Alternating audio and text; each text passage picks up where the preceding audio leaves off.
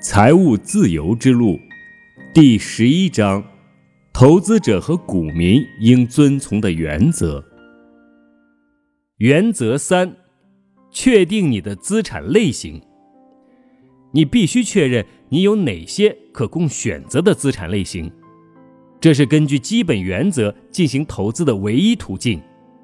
财务投资只有三个主要类别：一、货币资产。二、有形资产；三、赌博。货币资产投资既是以钱投钱，缺点在于通货膨胀和税费占去了大部分本就微薄的收益，但是优点在于这项投资相对比较安全，你当然不应该放弃它们。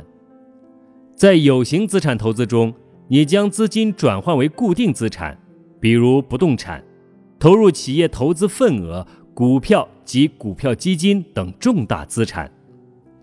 有形资产风险较高，对于相关知识的要求程度也更高，但也会带来高回报。赌博是你在玩你的钱。我的教练说过，赌博只能作为娱乐，绝对不能把赌博和投资混淆。我的建议是远离赌博。直到你真正清楚自己在做什么。为什么需要做这样的区分呢？答案很简单，为了建立起投资的系统性，你绝对不能随意的进行投资或者花钱。你需要确定的是，你希望将多少钱投入货币资产中，多少钱投入有形资产中。问题不在于哪一种资产更好，真正的问题在于。我要怎样分配手中的资金？关于这个问题，我无法给出简单的答案，这取决于至少四种因素：一，你的目标是什么？在下一章中，我们将讨论设定你的财务目标。二，目前你手上有多少资金可以用于投资？三，你准备承担多大的风险？四，你的年龄，或者你什么时候需要支配多少钱？为了确定在货币资产投资和有形资产投资上分别该投入多少资金，你必须做出几个重要的决定。这个问题我们将在本章结尾进行讨论。原则四：有形资产完胜货币资产。长期以来。有形资产投资一直都胜过货币资产投资，主要的原因是通货膨胀。当你投入一部分金钱在货币上，这笔货币的价值会随着通货膨胀而贬值。同样多的一笔钱，今天能买到的东西和十年前就完全不同，因为所有东西都涨价了。也就是说。把钱存入储蓄账户的人越存越穷。假设你的储蓄账户上有一千欧元，一方面在平均通货膨胀率为百分之三十，经过一年你的资产只剩下九百七十欧元；另一方面，你将从银行得到百分之二的利息，二十欧元。你获得的利息还不够弥补由于通货膨胀而亏损的部分。通货膨胀吞噬了你的钱，因为所有东西都变贵了。当物品涨价，你的有形资产也跟着涨价。要是你投资了不动产，它的价值便会升高，股票也是如此。如果所有的物品都涨价，那么你的有形资产也会涨价。我们常听说，每年的通货膨胀率平均为百分之三。这个说法如果正确，且假定之后也一直保持在这个水平线上，这就意味着若干年后，你的一千欧元在十年后还剩下七百三十七点四欧元，在二十年后还剩下五百四十三点八欧元，在二十四年后还剩下四百八十一点四欧元。真正的通货膨胀率，让人失望的是，实际情况更加糟糕。百分之三的通货膨胀率其实与事实并不相符。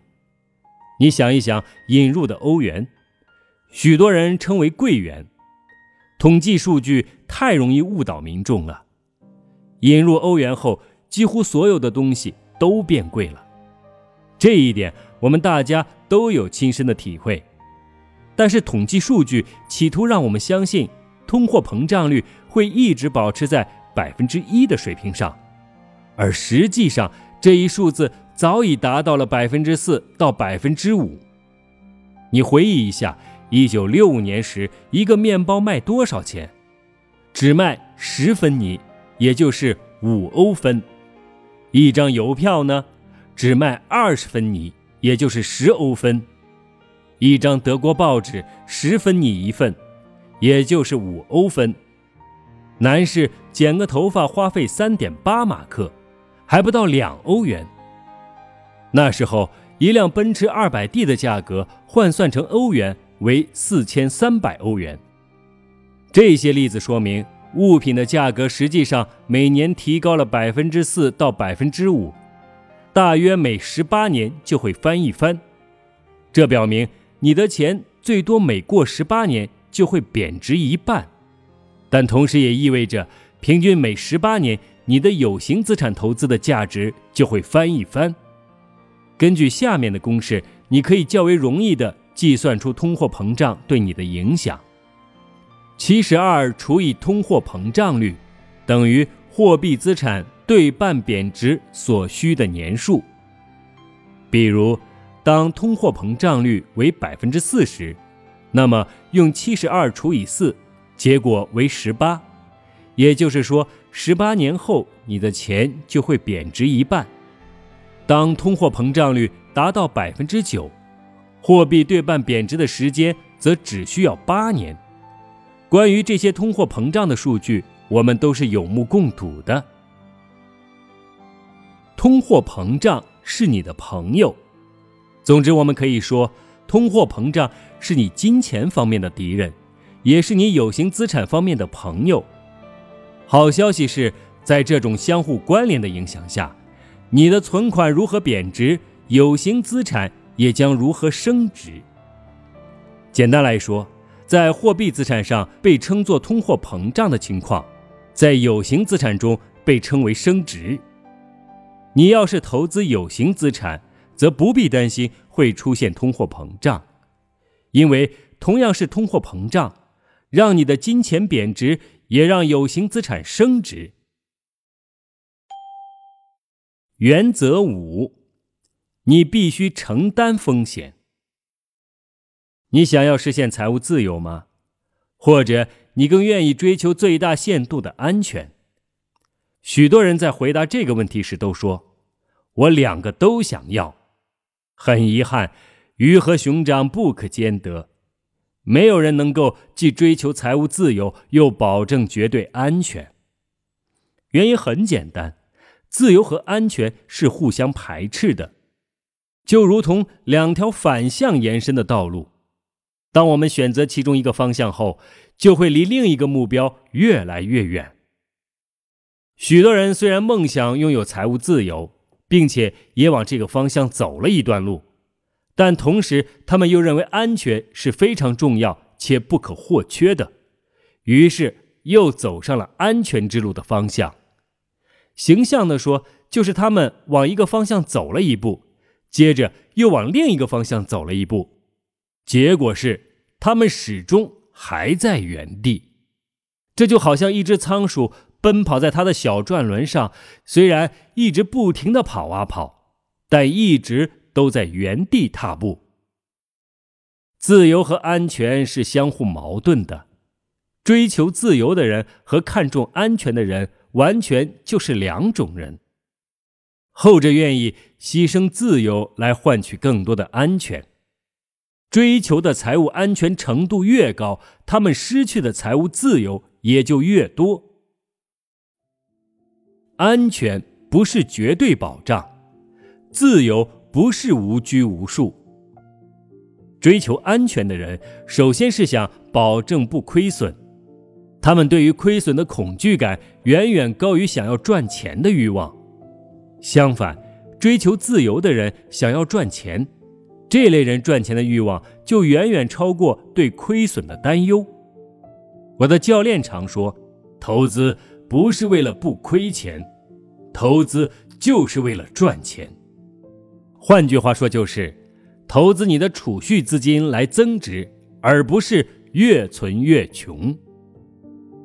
对安全的担忧，对人们来说是一个很大的劣势。追求绝对安全的人往往会恐惧，追求安全的这类人正是最胆怯的这些人。他们的世界总是黑白且充满危险的。过分沉迷于安全的人，世界观总是消极的。他们总是会发现新的危险。仔细想一想，其实安全从来不是绝对的保障。因为如果你只将金钱用于稳定的储蓄，可以肯定的一点是，通货膨胀和税费将会蚕食你的钱。一个只选择安全储蓄的人，多年后和愿意冒险的投资者相比，他可以支配的金钱肯定会少得多。但是，自由也并非无拘无束，自由是要付出代价的，勇气。毅力以及时刻准备着犯错，自由的代价绝不只是一点点。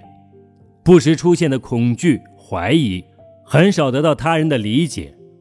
但是，只要你鼓足勇气，敢于去做，拥有面对错误的意志力，并且学会直面失败，那么你将能够获得只有少数人才能体会到的自由。失败。胆敢冒风险的人，也一定要准备好经受挫折。如果有人说这对我来说，这对我来讲风险太大了，那么他其实同时也在表达这一层意思：我不想犯任何错误，我觉得犯错没有任何好处。真正的投资者清楚，损失也属于盈利的一部分。正如没有心碎过的人。不懂得如何真正的去爱，也没有哪一位富有的投资者没有经历过亏损，但我却认识很多穷人在投资上从未亏损过。想要彻底规避风险是一件危险的事情，因为这样你会失去很多金钱，远比你能挣到的还要多。只有敢于尝试新事物，才能长期盈利。敢于尝试新事物的人肯定会犯错，在这一点上，犯错是很重要的。它让我们提高注意力，并且保持谦虚。谦虚的人能比自以为是、无所不知的人学到更多的东西。关键在于我们如何看待自己犯下的错误。我们将其看作一种罪责，还是看作未来的负担？还是看作对未来的一项投资呢？结论：这有什么实践意义呢？你应该把一部分资金用于货币资产，包括定期存款账户、货币基金和债券，但是另外一半的资金要用于有形资产的投资。如果你没有时间投资股票，那么你可以选择股票基金。如果你想努力成为一名投资者，就还需要投资不动产和公司。原则六：分散投资。这条原则是重中之重。不论你想选择一条快捷的路，还是缓慢的路，你都应该分散投资。没有人能预知未来。因为不能，所以几年后我们才能回头看到哪一些投资是最成功的。因此，除了分散投资，没有其他更好的办法了。我们不知道接下来的十年将会面临的是通货膨胀还是通货紧缩，经济繁荣还是经济衰退，或者甚至是大萧条。因为无法预知，所以。一部分钱应该用于投资货币资产，另一部分投资有形资产，在货币资产投资中再分散资金。我们也不知道哪些有形资产走势最好，因此在这上面也要进行分散投资，购买在全球范围内运作的基金，同时也应该购买不动产或者股票。如果你没有这么多资金，就把一半的钱用来购买货币基金，剩下的一半分散购买几个大型的股票基金。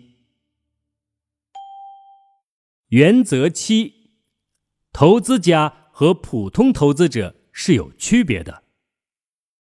普通投资者关心的是平均水平，比如他们通常会问：这些产品在过去五年、十年或二十年的平均收益情况如何？平均水平的产品针对的就是普通投资者。平均水平的产品完全符合一条缓慢的理财道路。但如果你想要快速致富，那么就必须比普通投资者技高一筹。普通投资者大多只有在牛市时才能盈利，熊市时他们就只有一个选择：等待市场好转。投资家在不景气的时段里，并不会无所事事的等待，他会继续进行交易，这需要很多的时间以及专业的知识来支撑。他的交易不可能总是一帆风顺，但他能从错误中汲取经验教训，永远不会因此而气馁。投资家把犯错看成是成功的必要部分，普通投资者则不喜欢犯错，他们将其看作个人的失败。普通投资者一味地相信起起落落的股市中，平均行情总是会上涨的。在某种意义上，他们把驾驶的飞机调到自动驾驶状态，静观其变。过去的五十年间，事实数据显示，上涨幅度大于百分之十二，根据长期数据算出的平均水平。尽管经历了很多危机、崩盘和一些战争，平均涨幅还是不错的。普通投资者追求平均水平就是如此。这只不过是一个选择问题。我们总是要为自己的选择付出代价。如果你是一名普通的投资者，在行情低迷时，几乎只有无能为力的任其宰割。你能做的仅仅是抛售股票，但赚不到利润；或者你选择了继续持有股票，期待行情能有所好转，但是在这之前你也赚不到利润。当然，你确实有一个巨大的优势，你几乎不需要耗费时间在投资上。不过，如果过去的趋势继续下去，你将有超过百分之十二的平均收益。但如果你想成为一名真正的投资家，你就必须不断的学习，并花费很多的时间在投资上。对冲基金，正如我们之前说过的。真正的投资家不满足于像普通投资者一样，只在行情上涨时取得收益，因此，富有的投资家通常都持有对冲基金，就如同山岚把羊群圈住，防止它们跑开一样。对冲基金能防止投资遭受巨大的损失。对冲基金能够在行情低迷时借助期权，使自身得到保障。对冲就像是一份保险，一份针对损失的安全保护。在普通投资者面临亏损、资金无法受到保障时，对冲基金会尽力的保障自身。在暴跌的投资市场中，对冲基金也能够创造收益，甚至是巨大的收益。当然，也不存在完全的安全保证。即使人们一直认为。对冲基金是最明智的选择。实际上，由于复杂的杠杆作用，投资风险甚至会上升。普通投资者认为期权具有非常高的风险，事实也确实如此。但是，真正的投资家认为，不为投资行为加以防范措施，风险更大。此处讨论的并非什么是正确的，任何事物都有两面性。此处的重点只有一个，那就是真正的投资家坚持的原则：不要只是等待，而应该更多的主动出击；不要只是满足现状，而要去寻找新的道路。两条道路，在人生以及本书中，我们一直都面临着在两条道路之间进行选择。一条缓慢的路和一条快速的路，你如果满足于在二十年时间达到财务自由，那么你可以选择走一条缓慢的道路，一条处于平均水平的道路。这并没有什么不对，这只是你自己的人生规划、价值观以及优先考虑的事，这是你自己的选择，你自己感觉舒服就好。反之，如果你选择走一条快速的路，那你必须比一般水平的人更优秀，你要么比别人赚得多很多，要么创办一家公司，或者你作为投资家取得非一般的成就。这三种情况中的任意一种，都需要你投入大量的时间学习、学习再学习。记住，有教练带领你学习，会事半功倍。下面我们就一起来看一看你必须面临的一些重要决定。